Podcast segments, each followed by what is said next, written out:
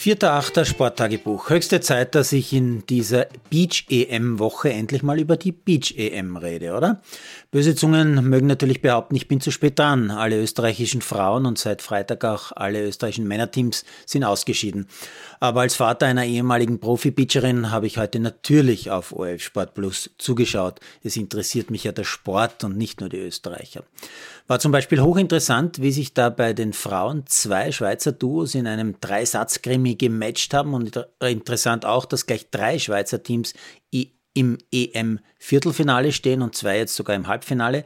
Die dürfen dort gerade wirklich einiges richtig machen in der Schweiz und die Schweiz hat mit der heutigen Leistung natürlich auch schon eine erste Medaille sicher. Nebenbei habe ich wie immer auch den Standard gelesen. Die hatten auch eine Beach-Geschichte und zwar in Form eines Interviews mit der großartigen Laura Ludwig, die Olympiasiegerin und hochdekorierte Beachvolleyballerin aus Deutschland, aus Berlin. Und da haben mich zwei Zitate von Frau Ludwig, Mutter mittlerweile eines 15 Monate alten und eines fünfjährigen Kindes, ziemlich irritiert. Sie sagt zum Beispiel nämlich, ich habe auch Turniere, wo die Kinder zu Hause sind. Da kann ich dann Energie tanken, mich auf Beachvolleyball konzentrieren und muss mich nicht schon beim Frühstück um jemanden kümmern.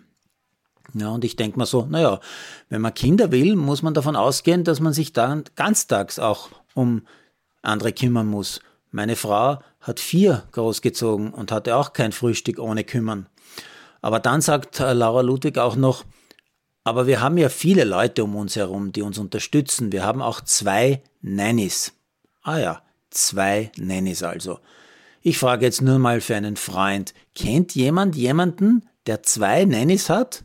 Und ich meine jetzt nicht Roger Federer oder Tom Brady oder sonst irgend so Milliardär. Und Frau Ludwig gibt mir dann noch etwas mit. Sie sagt, wichtig ist auch, dass ich auf mich achte. Ich muss also bei mir bleiben, muss gut essen und gut geschlafen haben, um 100 Prozent geben zu können. Und jetzt frage ich meine Podcast-Hörer, gibt es auch noch andere Mütter, die gerne gut essen und gut schlafen wollen? Ende Ironie. Ich soll weiter träumen? Okay, vielleicht habe ich auch das Interview mit Frau Ludwig vom anderen Stern einfach nur geträumt.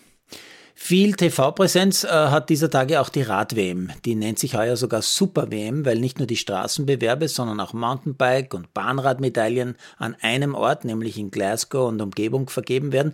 Und insgesamt sind sogar zwölf verschiedene Radsportdisziplinen mit mehr als 200 Entscheidungen. E-Bike zum Beispiel ist auch dabei.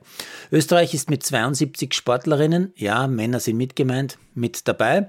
Auch Olympiasiegerin Anna Kiesenhofer wird starten, aber nicht beim Straßenrennen, sondern im Zeitfahren. Und Medaillenchancen hat Österreich eventuell beim Downhill, würde ich sagen. Ja, im Rasen, vor allem runter, sind wir stark.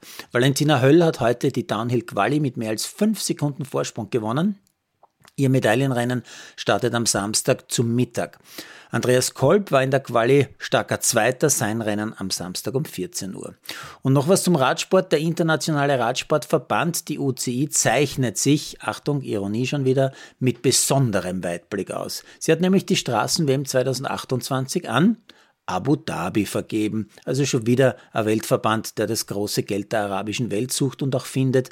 Den Begriff Sportswashing haben die also gerade jetzt, wo fast täglich darüber berichtet wird, einfach ignoriert. So ganz nach dem Motto, machen die anderen ja auch.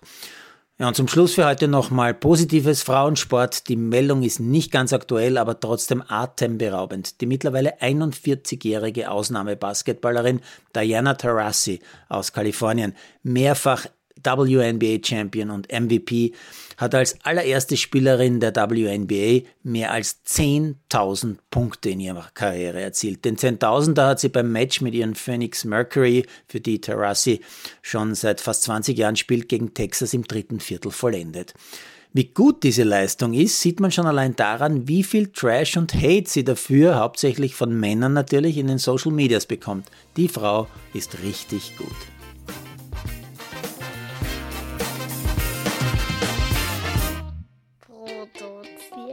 Malderino Chiesens.